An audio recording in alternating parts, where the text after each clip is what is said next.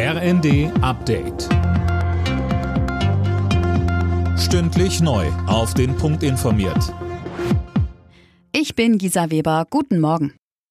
Zu Beginn der Weltklimakonferenz in Ägypten hat Klimaschutzminister Robert Habeck erklärt, dass die Konferenz ein Erfolg werden muss.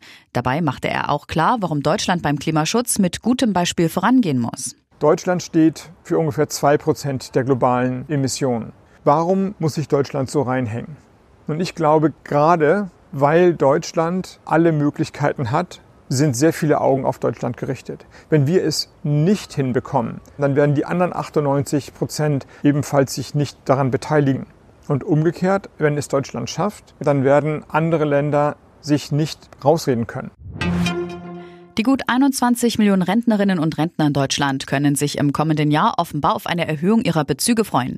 Das zeigt der aktuelle Rentenversicherungsbericht. Demnach werden die Renten zum 1. Juli um 3,5 Prozent im Westen und 4,2 Prozent im Osten steigen. Das Plus ist zwar überdurchschnittlich, Arbeitsminister Heil spricht von einer spürbaren Erhöhung, allerdings liegt die Steigerung deutlich unter der derzeitigen Inflationsrate. Die Union fordert in bestimmten Fällen eine Freiheitsstrafe für radikale Klimaaktivisten. Laut Bild am Sonntag etwa, wenn Einsatzkräfte wegen blockierter Straßen nicht mehr durchkommen. Hintergrund sind zahlreiche Blockadeaktionen und Attacken auf Kunstwerke durch die Gruppe Letzte Generation.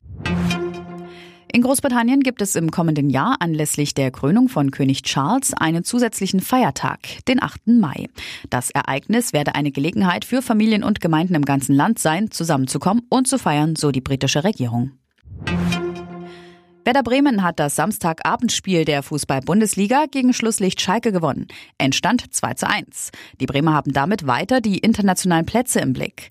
Die weiteren Ergebnisse Hertha Bayern 2 zu 3, München jetzt Tabellenführer, Dortmund Bochum 3 zu 0, Hoffenheim Leipzig 1 zu 3, Mainz Wolfsburg 0 zu 3 und Augsburg Frankfurt 1 zu 2.